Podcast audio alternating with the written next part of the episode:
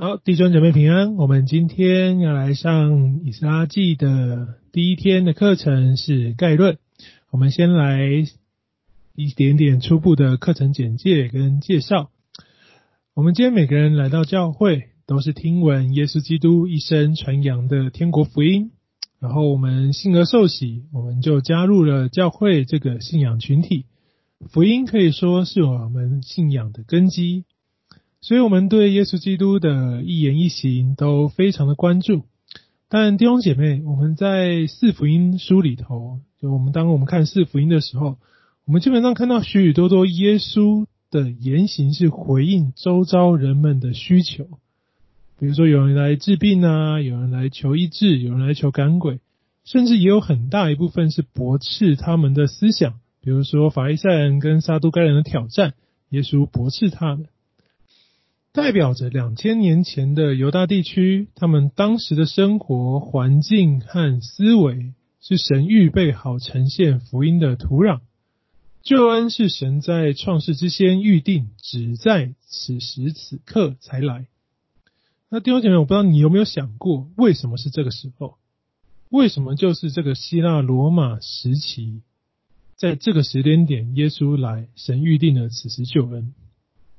当我们仔细来想的时候，这个世代，也就是希腊罗马的这个时期，以色列信仰的成分、方式、概念与列祖时期、士师时期、王国时期，其实有了相当大的不同。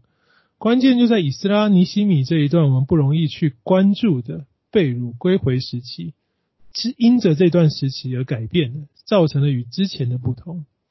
那以斯拉、尼西米是怎么样的书卷呢？其实它在我们中文圣经虽然是两卷书，但希伯来原文它是一卷书，是上下集的概念。它写在一起，是翻译之后，我们把它因着是两个人的故事分成了两卷书。在希伯来原文圣经里头，以撒尼西米它是只描写了一段犹太人在两次归回之间一整段整个从被掳归回到建造的历史。我们提到建造，这也是我们所熟悉这两卷书的一个部分的内容。建造城墙，的确，我们对这两卷书不能说陌生，但我们所知道的就是他们在建造城墙，这是里头的大事。我们也多半读这两卷书，有读过的时候，我们也都是关注在城墙上。但事实上，城墙不是这两卷书的重点。被掳归回时期，他建造的是人们的信仰。以色列民从四处归回故乡，只因着我们是属神的这个意念，他们就回去了。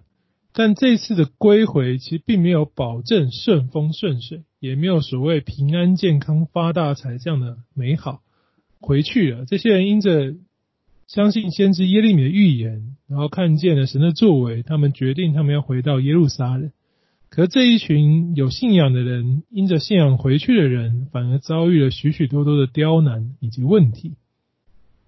归回的人们只能开始试着在各样的事件当中学习回应，重新认识这个信仰。为什么在这信仰当中回去了，会碰到这么多的难事？圣殿建不起来，城墙盖不起来，如何在这些环境光景难处当中去重新看他的信仰？慢慢建立一个新的信仰价值观，从艰困当中去寻求，在外族的逼迫当中，借着彼此的扶持、爱心的安慰，分享从神来的怜悯，在未知与恐惧当中立志前进，打磨自己的信心，去迎接盼望。这是以斯拉用十章的故事所告诉我们的重点。他用人们有血有肉的回应来告诉我们如何在归回当中学会习活出这个信仰，活出主的爱。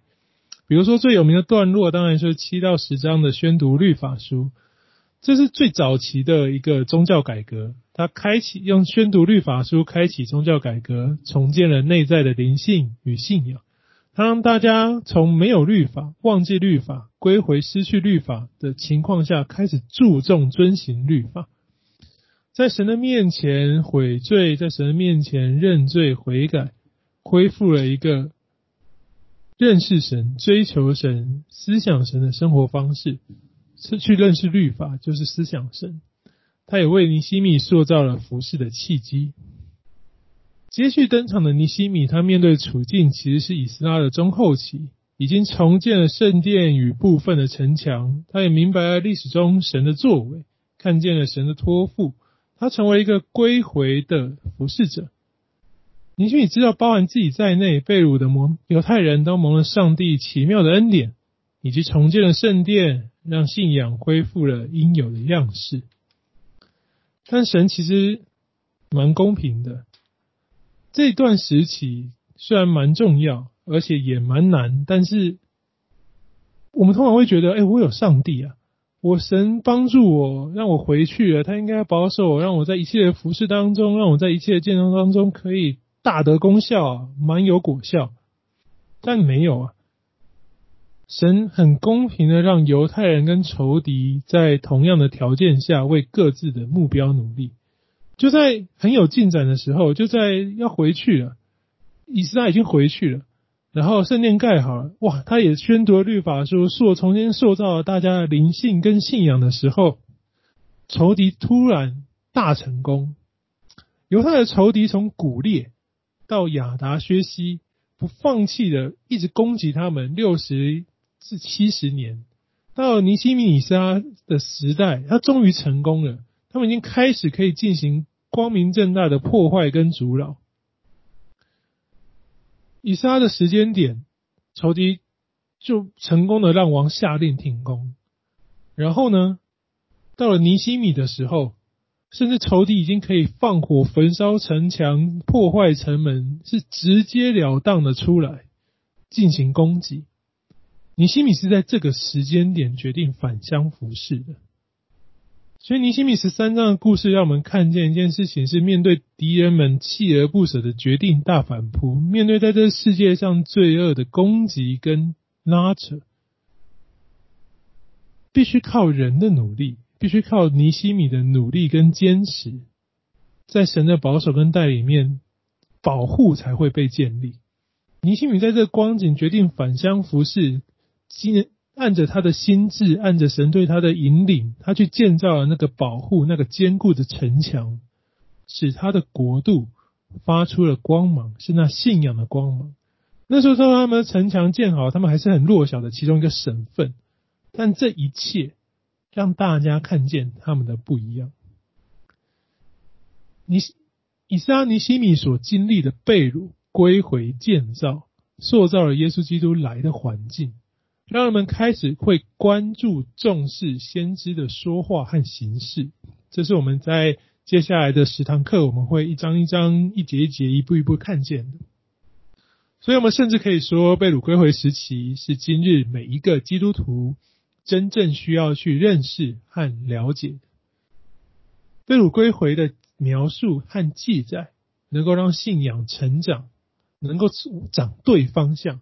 让我们的信仰回到一个正确的基准面，因为事实上，我们仔细来看我们的信仰生活，每一个基督徒，无论你是不是基督教家庭长大，人人都是从一个不认识神、从神毫无关系的状态为起点。真的，第几代都一样。就像有一句话说嘛：“上帝只有儿子，没有孙子。”你不管在什么环境长大，你都是从零开始认识神。每一个基督徒信主的差别，只在于告诉我们耶稣的人是父母、是学校同学，还是一个路上在发单张的陌生人，都有可能，都很好，都是神的心意。当我们从这些人口中，我们听见福音，然后我们被耶稣道成肉身、舍命的爱吸引。然后被耶稣走上十字架的爱感动，愿意决志，愿意相信，愿意下定心志，投入精神心力，从神的话语，从他奇妙的引领跟经历当中，承认自己新的身份，成为一个基督徒的身份。然后我们开始去学习，活出一个见证。我们开始愿意向世人承认，我是一个基督徒，然后让别人看着我们的生活，看着我们的生命。去发现耶稣基督的不一样，开始了这个福音的循环。我们让另外一个不曾听见过耶稣、不曾听见过基督教的人，有机会来到神的面前。所以事实上，我们来看每一个称呼自己为基督徒的人，他都必定经历了归回的路程。神爱人，他不乐意人受苦。神的所作所为都是为了我们，让我们可以归乡，回到神的家中，回到神的面前。在这归乡的路途，在这归乡的旅途当中，有一本书很有名，叫《天路历程》。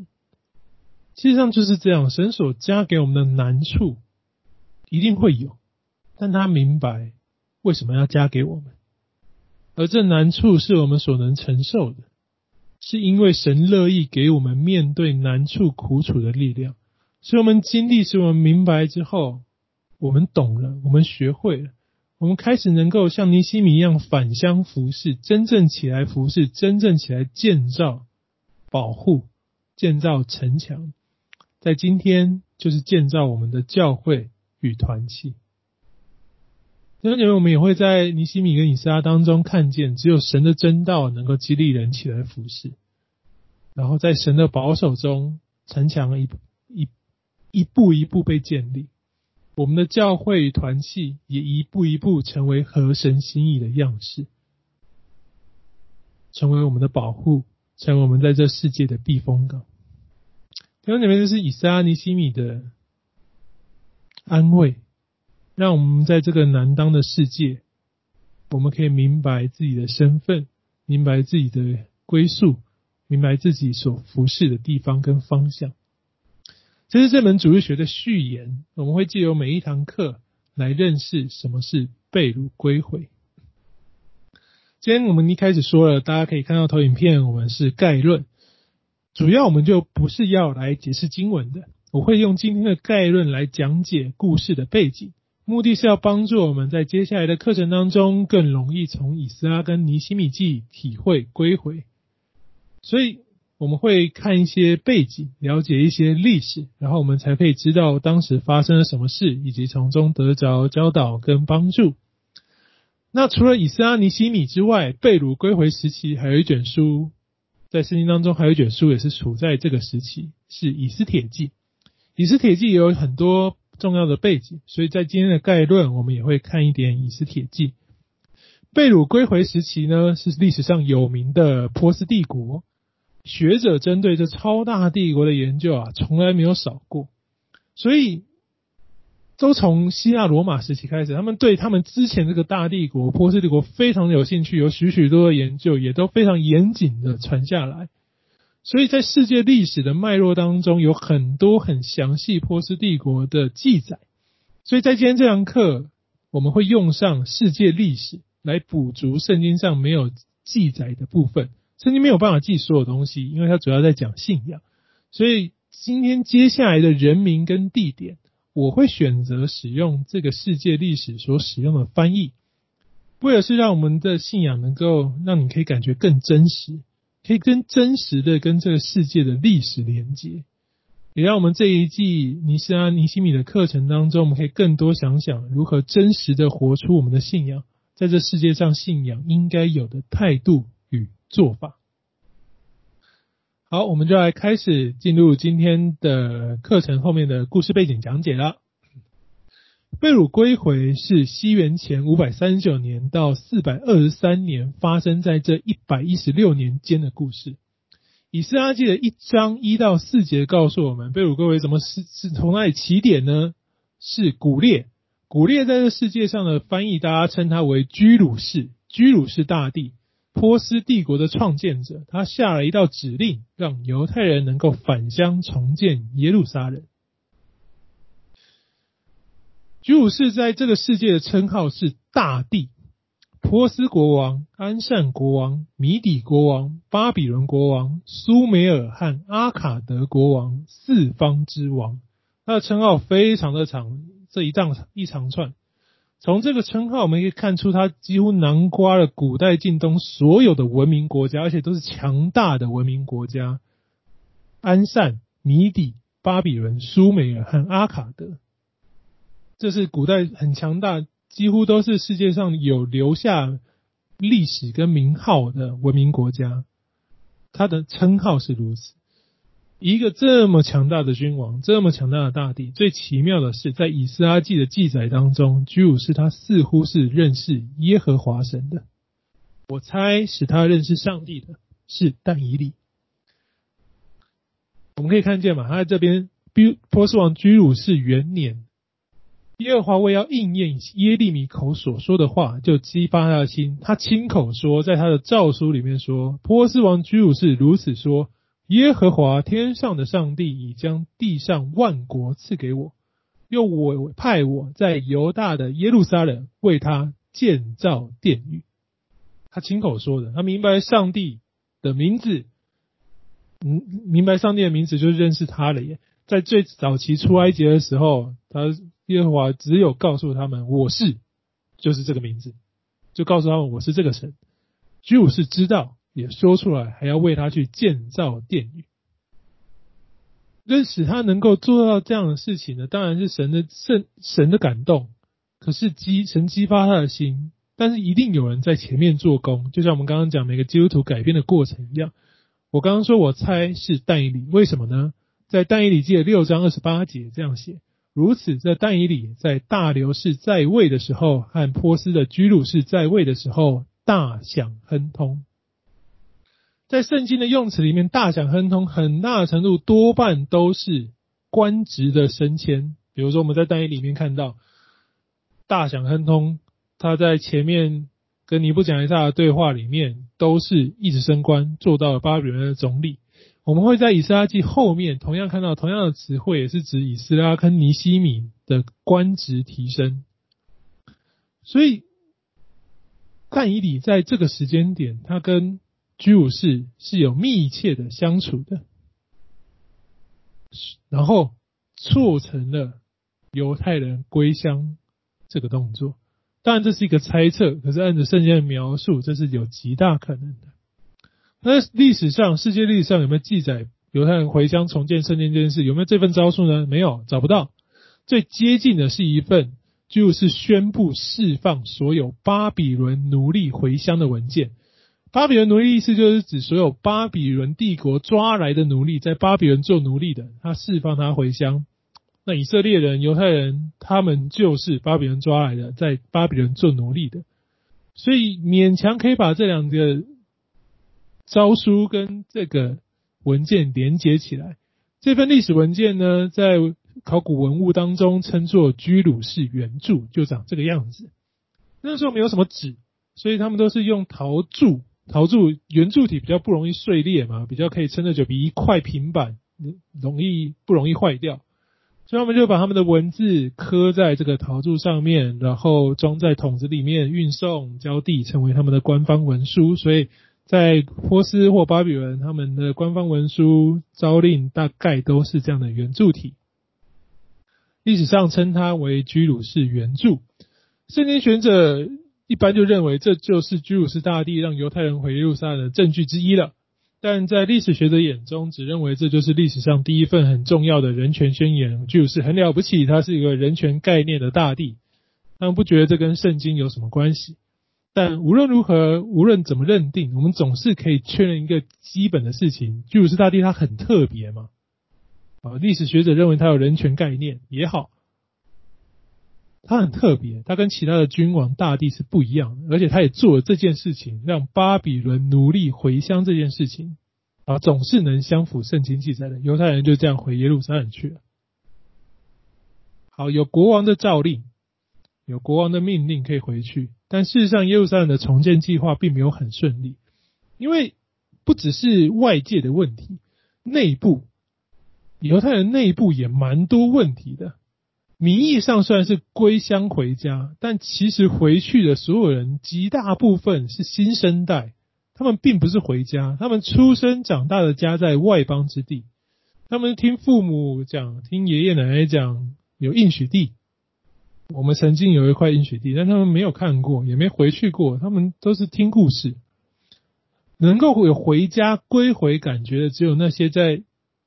活够久，超过七十岁的长辈有这样归回的感觉。如果我们回去想想第一次的出埃及，事实上这跟以色列人出埃及差不太差不了太多。两边都知道有个应许地要去，都知道在哪里。出埃及的人没去过，这批回家的以色列人也没回去过，大部分没回去过。出埃及的人带着西奈山所得的律法进到应许地，就是那两块石板，还有摩西所述的所有的律法。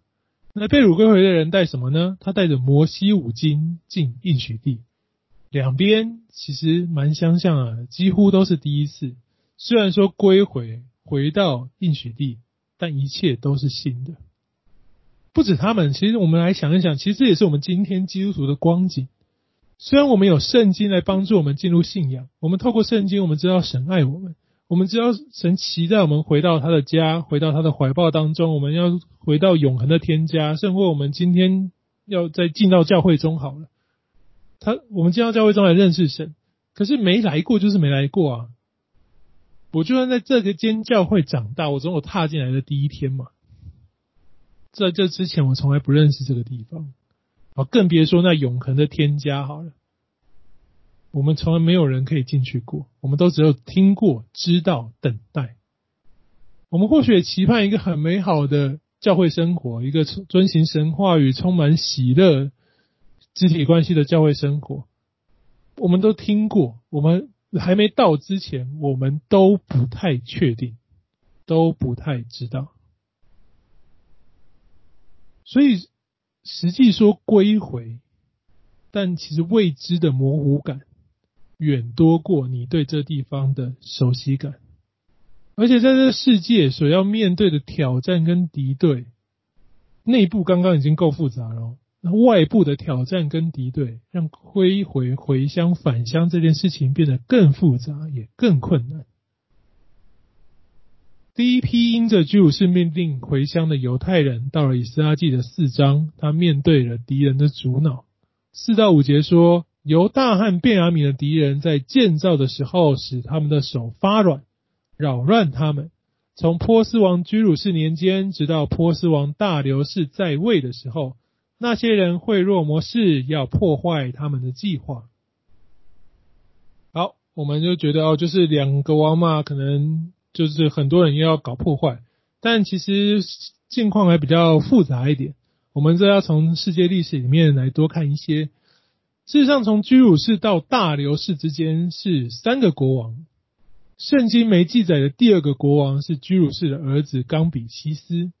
他完全不想管犹太人的重建工作，因为他的心思在自己身上，他完全不想管，所以圣经没有出现。那我们就介绍他一下，对我们认识大流士这个君王是有很大的帮助的。我们刚刚说他不想管其他事，只想管自己的原因，为什么呢？呃，俗话说啊，虎父无犬子，你成为一个伟人的后裔都挺辛苦的。我们刚刚看见他爸是。大帝有这么多的称号，是创建波斯帝国的伟大君王。冈比西斯为了要证明自己是够资格的继任者，甚或想要青出于蓝胜于蓝呢、他决定我也要继续扩张我们的帝帝国，让版图更为大。那打哪边好呢？啊，他父亲没有成功的那一边好了，所以他就想打那个中东的强权埃及啊。是从自古从摩西时代一路存在到今天的中东强权埃及，他决定当我去灭了他的时候，我一定可以证明我是比我父亲更优秀的帝王。但他很可惜没有打赢这场仗，使得刚建立的波斯大帝国声威大跌啊！不止如此，就是在当时。他所打下的从统治的地区就开始蠢蠢欲动，想要反叛。有一个地方叫希腊，他就开始蠢蠢欲动，开始想要抵抗跟对付波斯帝国，甚至想要取而代之。他就开始觉得，哎，你也不是战无不胜的嘛。他没有打赢，冈比其实没有打赢，使得波斯帝国这个声威大跌啊。所以国内的动荡就越来越频繁，也越来越剧烈，直接就有很多人起来夺权反叛。在他还在打的过程，他打败了，当然想要挽回嘛，就觉得我们第一场输了，不代表我最后就是输啊，我就还是可以把他打赢回来嘛。可是他国内听到败仗传回来的时候，就很多的人呢、很多的贵族，很多当地的分封王就开始变军阀了，起来夺权反叛，让冈比西斯不得不停止征服埃及的动作，反国镇压。但其实这样是非常辛苦的嘛，他完全破坏了你本来的计划，所以冈比西斯他没有办法撑到回国，他还死在反国的途中。哇，这样更好了，那四处的叛变就越演越烈。可是我们看见下一位君王就出现了，这个叛变呢是由冈比斯他最亲密的将军大流士解决的，就是这个大流士一世一世。圣经的翻译是大力乌，为什么是他？因为冈比西斯他有四个妻子，他却没有任何孩子，所以波斯国王的王位就是由这位大流士给继承了。但是好，这毕竟是居鲁士所创建的帝国啊，他所有的将军呢，他所有的亲信都还是纪念着这个伟大的君王。你你没有血脉，可是你不能完全没有关系嘛。所以大流士就娶了居鲁士大帝的女儿，也就是冈比西斯的姐妹，要跟他结婚。但是这个动作也没有得到普遍的认同，各地的贵族就纷纷起兵，先后宣布独立。这是第一次波斯帝国严重的内乱。但还好啊，这个大流士是有真材实料的君王啊，他就将各地造反真的是一一平定，对内健全了国内的行政体制。将波斯帝国划分为许多的省份，对外，他当然就开始去做好外交，然后趁时间，他也健全了所谓的币制，他统一货币跟度量衡，铸造金币，就有点像我们的秦始皇一样，他就真正开始把波斯帝国稳固下来，然后也把疆域给扩大到顶峰。所以他是这个波斯历史上一个很厉害也很伟大的君王。然后四章五节说，居鲁从居鲁士年间到大流士，也就是从居鲁士、冈比西斯、大流士这三个王在位的时候，都有人要破坏耶路撒冷的重建计划。第六节接了一个人，接着说亚哈水鲁在位，这些敌人就开始上书控告犹大和耶路撒冷的居民。然后到了第七节，就说：“哎，亚达薛西王的时代也是一样，都是有许许多多的人在这边搞破坏，然后阻止犹太人可以成功的建圣殿。那你如果手边有圣经，你现在翻开圣经，你会看哦，已经到亚达薛西了。可是四章的二十四节，第七节讲亚达薛西，二十四节又回去讲五节大流士的时间轴，这使得整个六到二十三节啊。”亚哈水鲁跟亚达薛西这两个王，这个时间轴上有点混乱，读起来真的是不知道他在写什么，跟上下文无什么，没有什么关系。其实，呃，这是一种在当代写作上刻意中断的希伯来文学手法。我们今天不习惯，所以我们觉得读起来是混乱，但对他们来说，前后是一件事情，中间夹的东西是一个需要你关注、特别留意的重要信息。所以我们刚刚也看到，前面第七节到是讲亚达薛西，然后他到了七到二十三节插入的是大流士之后的未来，以斯拉的现在。怎么说呢？亚达薛西王的时代，在以斯拉的第七章第一节说，这些是以后。亚达薛西年间有个人叫以斯拉，所以我们可以明白以斯拉是亚达薛西年间的人。前面人都变成历史哦。刚刚我们所讲的什么大流士、冈比西斯、居鲁士，甚至亚哈水鲁，都是他之前的事情。所以以斯拉借由插入亚达薛西王，是要想让读者感受到，我讲过去的事情的时间点，我中间前后一样。中间夹一个不一样的现在，从过去切换到现在，就叫你关注重要信息是你要想一想现在喽，然后再切回去讲过去的事情，这是他们的希伯来的文学手法。当时每一个人都很奇怪，这样是我们今天不太明白，所以觉得很混乱。所以它中段其实很干净，中间插一个现在，那为什么要这样做？我们等一下再说。我们需要先来解决一个更大的问题。以斯拉在第五节说了一个王的名字亚哈水鲁。事实上，这个王有蛮大问题的，因为他的名字不在世界历史当中。我们刚刚讲波斯帝国的年表非常的明确，世界历史上把每一个王都记载的一清二楚，没有什么错误的问题。希腊罗马人对他什么太有兴趣了，这些记录完完整整，当时官方文件什么都被保留下来了。问题出现了，一个名字不在世界历史中的王亚哈水鲁王，这哪来的这个波斯王？没有。接续大流士在西元前四百八十六年做波斯大帝的，还是他儿子薛西斯哦。他大流士他是冈比西斯将军，没有血缘，可这个是他货真价实的儿子，不可能随便换人嘛，也没有什么禅让制度啊。亚达薛西是薛西斯的儿子。是大流士的孙子，一路下来，好，那以斯拉为什么在第五、第六节提到亚哈水鲁？那以斯帖记呢？以斯帖记整个就是亚哈水鲁王的故事啊。也就是因为如此，许许多多的历史学家质疑以斯帖记是纯粹犹太人的神话故事传说，你是当初写来鼓励人的吗？不是真的，没有这个王，没有这段事，哪来的以斯帖？你只是想骗骗。后面的犹太人让他们觉得你们的神仍旧在被掳归回的时候存在，所以圣经被他们认为没有什么历史价值，更不要说是真理了。但经过许许多多的研究跟思考之后，终于找出为什么了。没错，大流士一世后面就是薛西斯，他就是亚达薛西的父亲。那他跟亚哈谁有什么关系？当我们把薛西斯的名字，它是古波斯字母，你把它用希伯来文发音，希伯来文发音在不是每个人都看懂希伯来文嘛，所以每个希伯来文的发音，它其实就像罗马拼音都可以写成英文字母。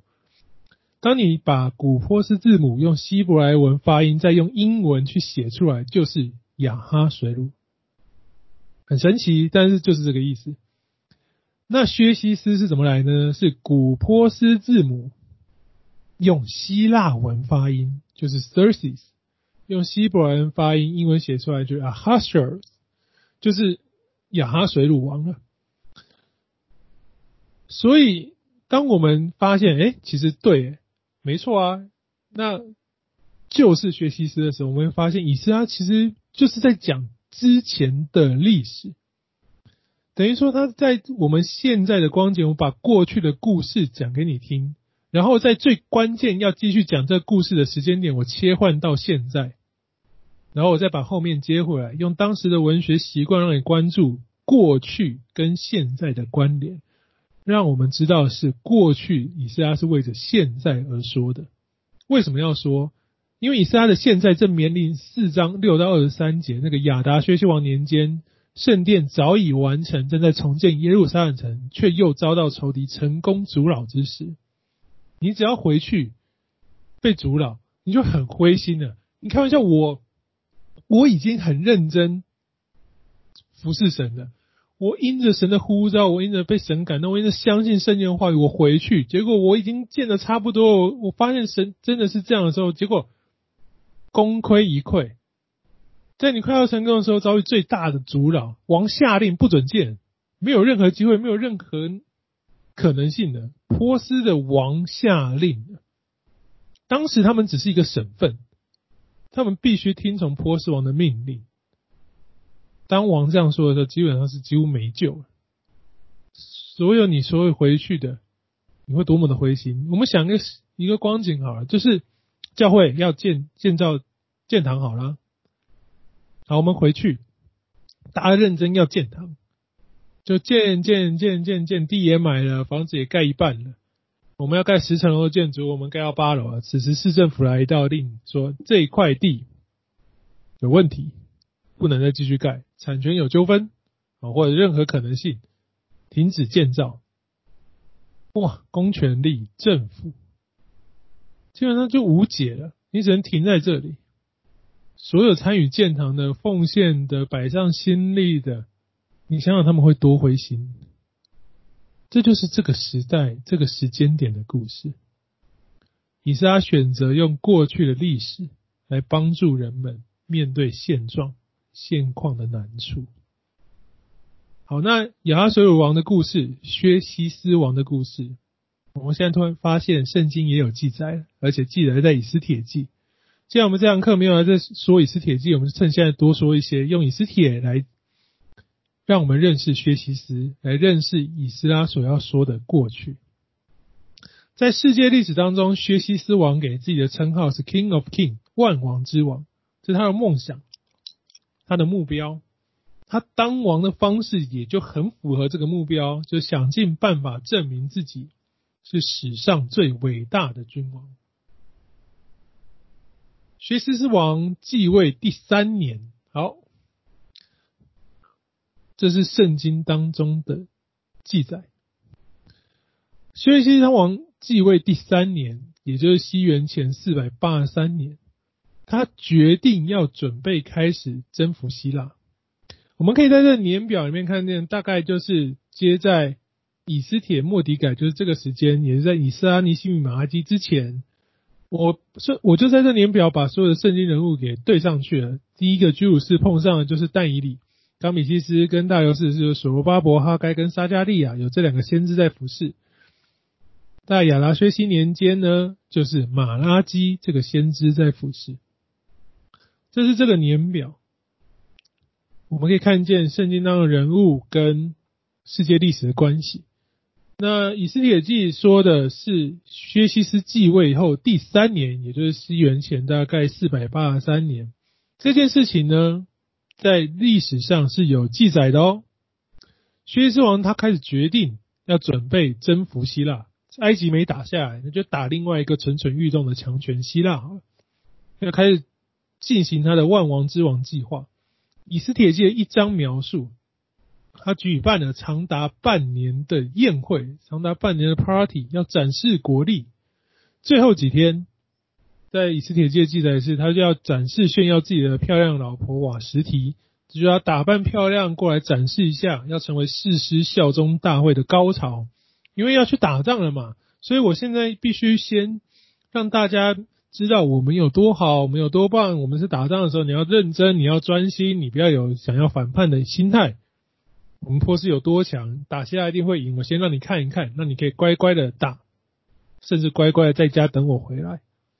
他希望让波斯一切的荣耀达到顶峰，让大家觉得这是一个太棒的帝国。我要称臣，我要顺服。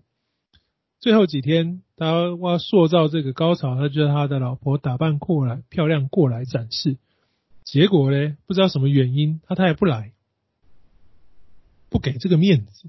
有可能是在宴会的后期，大家都已经酒足饭饱，那个氛围很差。有更多的可能性，也有人说，在波斯的传统里头，宴会的最后就是等于是一种就会招妓的群交派对，这都是可能性。他就叫老婆来了，老婆不来，其实是非常生气，废掉了王后，要重新找一个。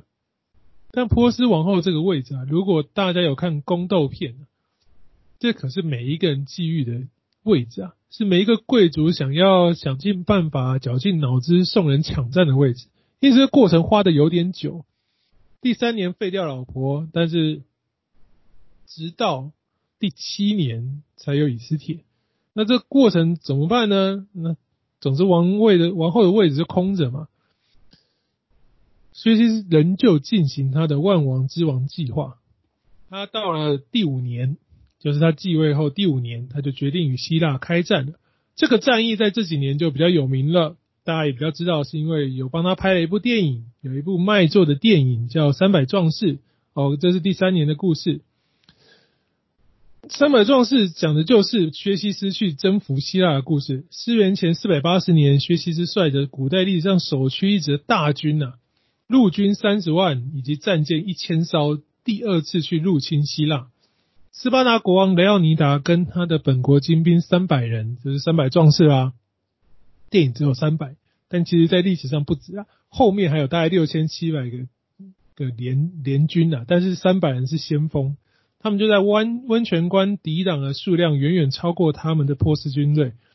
六千七加三百，差不多七千，对抗的是三十万大军，的确是数量天差，就是天差地远呐。但是他们就在借由地形之便，在那个温泉关拖住他们，使得波斯军队失去了突袭的优势，并且死伤非常惨重。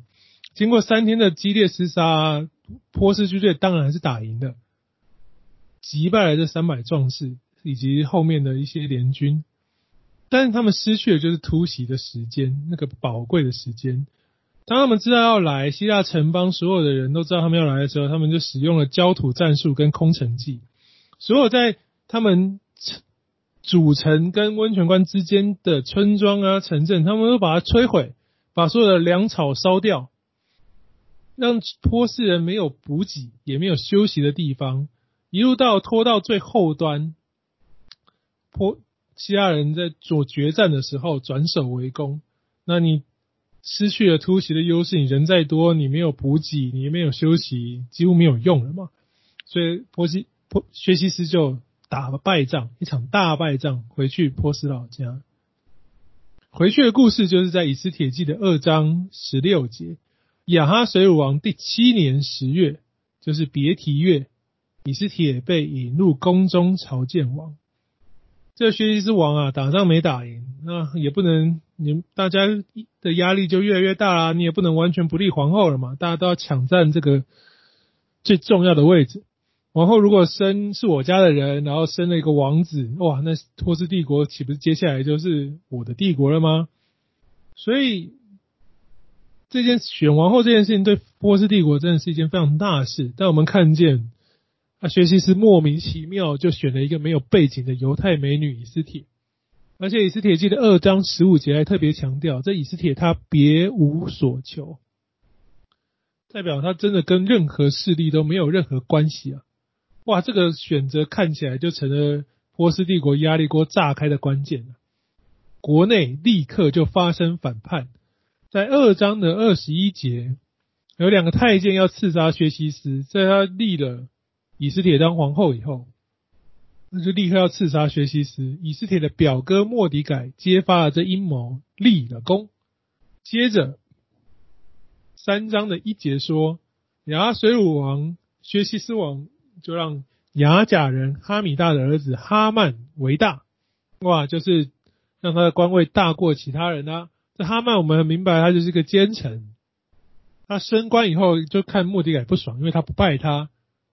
与他不和，他就让波斯各族起来杀犹太人。然后我们可以读以斯帖记的时候，你会发现在薛西斯的宠幸之下，哈曼的计谋差一点就要完全成功了，仇敌就要完全成功了。王的指令已经下了，而且在当时，他告诉我们波斯一个很重要的风俗文化，这对以斯帖、以斯拉记跟尼希米也非常重要，就是。只要是王下的命令，就不可更改。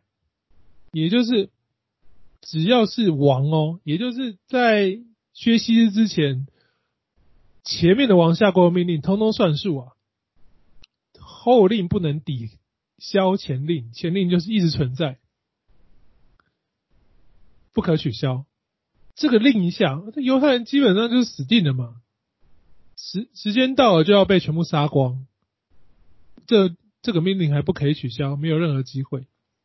只是啊，仇敌已经完全要成功了，在就在差一点点的时间，没有想到哈曼没有想到王后也是犹太人，哈曼就栽在王后的反击下，结果呢，王就再下一道命令，就是说，好，那个刚刚之前说对那个所有人可以杀光犹太人，那我们现在说，来犹太人，你现在可以反击。你可以开始去杀死各族仇敌，哦，王犹太人就成功的反击了。这就是四章以斯拉记四章六节的上书控告这件事情，然后就以这一个不可思议的方式，仇敌就失败了，犹太人就犹太人就成功了。最有趣的地方是整卷以斯帖记里没有一次，没有一个字，没有三个字提到耶和华的名字。也没有任何上台面的神机骑士，神没有用任何神机骑士来阻止，我们看见就是许许多多的巧合，我们看见就是这些人如何做决定，如何做了什么事情。莫迪改听见了暗杀的阴谋啊，他就刚好听见，然后就去讲了。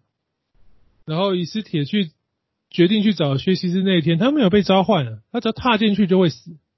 那薛西斯就刚好向以斯铁伸出金杖，他恰好运气好嘛，呃，就是恰好心情好啊。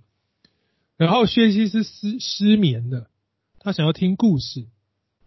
你失眠为什么会想要听故事？他刚好想要听故事，人家听，那你应该是听人家请他来数羊啊？你怎么是请他来讲故事呢？好，讲就讲故事吧。那什么不好讲？讲历史，这很奇怪。你要睡觉，你失眠，想听历史故事啊？刚好，刚好，刚好就讲到了莫底改的功劳，他曾经阻止了一次刺杀。弟兄姐妹，我们真的要想一想，就是难道就是这一切的巧合阻止了仇敌的阴谋吗？一切都刚刚好。其实这就是历史书，我觉得最美好的部分，就是他所使用的是隐喻。他用忠实的记载，他不帮我们写出神学结论，但我个人真的是最喜欢这样的描述方法。你仔细的看到，我们仔细想的时候，你会想为什么？怎么可能？他没有没有写神亲自动手轰轰烈烈的神迹，没有告诉你这些，没有说薛西斯向以斯铁伸出金杖，因为耶和华激动他的心，没有。神隐藏在现实世界的背后，不曾出现。只是平平淡淡的记载历史，记载事实，这是个历史书。但我们看完以后，我们如果认真看，我们会想想为什么 这么刚好？为什么如此？而当我们想这个答案的时候，我们会知道神在背后掌管一切。这个刻骨铭心的答案，当我们是自己读，自己从心里面得到这个印象，得到这个想法的时候，我们不会忘记。它反而会成为我们信心的根基。以斯拉就是现在这个遭遇大难处、需要大信心的犹太人们，希望他们想一想：诶，为什么会如此？过去为什么会如此的结局？你想一想嘛，都巧合吗？都刚好吗？是。然后呢？所有的犹太人都知道这件事情。所有的犹太人都记得这些过去，所有的犹太人都会想起来，这是耶和华神在背后掌管的作为，从中我们就建立了对神的信心，这是很棒的一件事情。你的信心就在我们的心中如此的长成起来。为什么会如此？当我们想起过去。已然成就的结局，犹太人成功的反击了。为什么会如此？因为神在背后主导一切，信心就在这层时候有了根基，就越来越大，就像芥菜种越来越大一样。好，所以这就是过去。那为什么我们会需要过去如此大的信心？我们就需要来看一下以撒在这个时期亚达薛西王。碰到什么样的问题跟难处？那我们就现在认识亚达薛西是一个怎么样的波斯王。薛西斯是他父亲，他晚年呢纵情于酒色，轻信小人，导致波斯帝国内乱。我们对比以斯帖记的记载，明很明确啊，纵情酒色回来以后啊，打在西亚打败了，就是转移焦焦焦点了，就是过这样的生活，轻信小人。那哈曼就是个小人嘛。波斯帝国有没有内乱？有啊，犹太人跟其他民族人杀成一团，怎么没有内乱？当然有内乱啊，还可能还有更多内乱。所以亚达薛西他是在这个时间继位，而且薛西是最后是死于叛变跟刺杀之下，才让他亚儿子继位成波斯王。所以他这一辈子，亚达薛西这一辈子最讨厌的就是。叛变最害怕的，其实也是叛变。这就是敌人们在他身上下功夫的时刻了嘛。所以犹大和便雅悯的敌人特别强调这群犹太人要叛乱啊！哇塞，只要讲到这个话，正中王的担忧啊！什么要叛乱？他查说法来说，这些这些人从历史当中就一直叛乱。有诶、那一场他父亲时期的杀戮有他们的份啊，然后再拿出过往一些什么其他的记载，都有叛乱啊。哦，好，那好，那就立刻同意这些人的上奏，即刻停工，不得再介入耶路撒冷城。那些仇敌就说：“他们有城墙还得了啊？他们没城墙就已经叛乱成这副德行，有城墙有保护，有了据点，有了实力，那还得了啊？”国王当然就同意啦。其实也没错啊，你身为王，你当然要第一优先解决这些问题嘛。毕竟你宁愿杀错，你也不能够放过啊！身为一个国王啊，有任何威胁，本来就应该要优先排除嘛。所以王一下子停工啊，你们可以看到那些什么省长力宏啊、书记申帅啊，立刻就急忙跑去耶路撒冷，用势力叫强权叫犹太人停工。我们刚刚讲过，这是王的谕令啊。当时的犹大只是省份，你基本上你必须遵从，而且是他让我们回乡去建建造圣殿的，你不听话也是不行的啊。势力跟强权，极大的势力，王的势力，极大的强权，王的权柄，你不得不停工了，你一定得停，不然你们就会被歼灭。这就是以斯拉记的现在，也就是七章一节所说的这些事。以斯拉就是用的过去，要让面对这些事的犹太人们想一想，想起来过去那段神奇的经历。你还记得以斯帖当时我们发生什么事吗？我们曾经要被灭族诶。以斯帖记薛西斯年间那一次的上书控告，这次也上书控告没错，那次也上书控告啊。现在还只是不能见，当时是怎么样？我们要被杀光嘞！几乎那个是的上书控告，给犹太人带来灭族的危机啊！用这段的历史，让每个犹太人想起来，每一个人都想起来，连薛西斯这样一个自高自大、完全不信耶和华的王，其实他都是上帝计划的一部分。让你想起来，你必须想起来。然后你会对上神有信心，你想起了那个信心的根基之后，你可以面对现在。你会知道，我现在停工好像没什么，是神允许的，神会在其中做工，神的手在其中导引。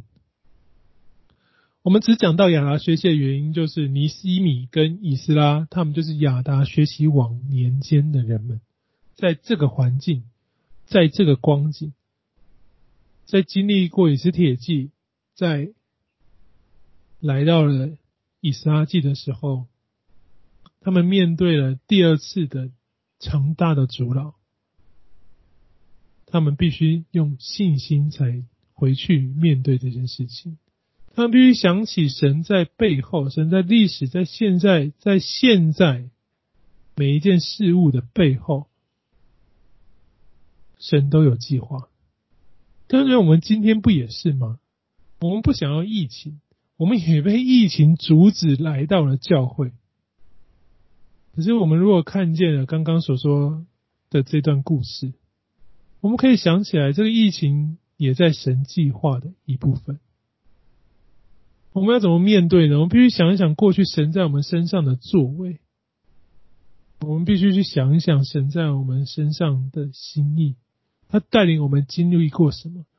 当我们想起来的时候，我们就知道我们明白如何去应对今天的阻挠、今天的压力、今天的难处。疫情可以过去，那疫情会带给我们什么？当然，我们必须明白一件事情：如果像我们刚刚说，从这个大历史的角度来看，救恩这件事情。完完全全出于神奇妙的作为跟旨意，无论是难处，无论是好事，无论是危险，其实它都是带来救恩的一部分，甚至我得说是伟大计划中必然的一部分。没有任何事是巧合，没有人可以操纵救恩，救恩是非人手所能操作的。不管仇敌是否要拦阻，也不是面临仇敌那几乎致命的打击，救恩都一定会来到这世界。我们在以撒记看见，我们在尼希米看见，圣殿就被建造起来，城墙也被建造起来。感觉我们今天也是，就算疫情严重，救恩也是仍旧在这世界上，已经来到这世界，也必定会绝对的产生果效。这是以斯拉跟尼希米记可以告诉我们的。我们从大历史的角度来想想神的作，我们就可以发现这样的事情。不要只看当下的难处，不要只看当下的问题，你必须想想神在我们生命当中过去的作为，以至于我们对现状的难处，我们有信心可以去应对、去经历，甚或继续坚定的侍奉神。因为我们人真正需要的是谦卑、仰望跟顺服。然后时常的回应，时常的回忆我们过去神在我们身上所做的功，然后我们必须坚定的相信他爱我们，他救赎，他也引领我们。这是救恩，神计划当中绝对不被拦阻，绝对实现的，就是救恩。愿今天的概论。让我们可以从这一点，我们可以明白神对我们的心意。让我们在这个时代的危机，甚或下个时代的危机当中，我们继续坚定的服侍神。我们建造了城墙，我们也建造了圣殿。更重要的是，我们建造了今日我们的教会与我们的团契，成为神在这世界上的保护。成为我们的避风港。这是我们今天的概论，我们今天就先上到这边。下堂的课我们就会从第一章，然后我们来看一看，呃，整个以撒记如何让我们呈现救恩这件事情。好，我们先一起祷告。父神，我们谢谢你，你保守我们，你带领我们，你使我们在日夜都经历主的恩典，你引领我们归乡，你让我们可以回到主的面前认识主。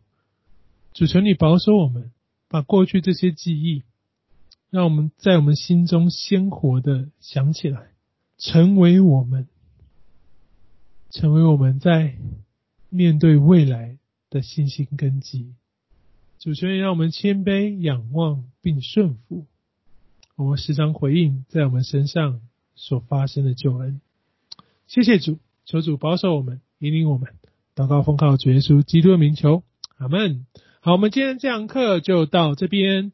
那我们，嗯、因为是线上课程，所以我们没有办法就是在课堂上及时的发问。所以，我们每一堂课的最后呢，我们就会有发问的时间。那发问的时间，我们也不确定你的问题需不需要让大家听到，所以我们的录录音跟录影呢，就会只录到发问的要开始发问之前。所以我们现在就会停止录影，然后我们也让弟兄姐妹有发问的时间。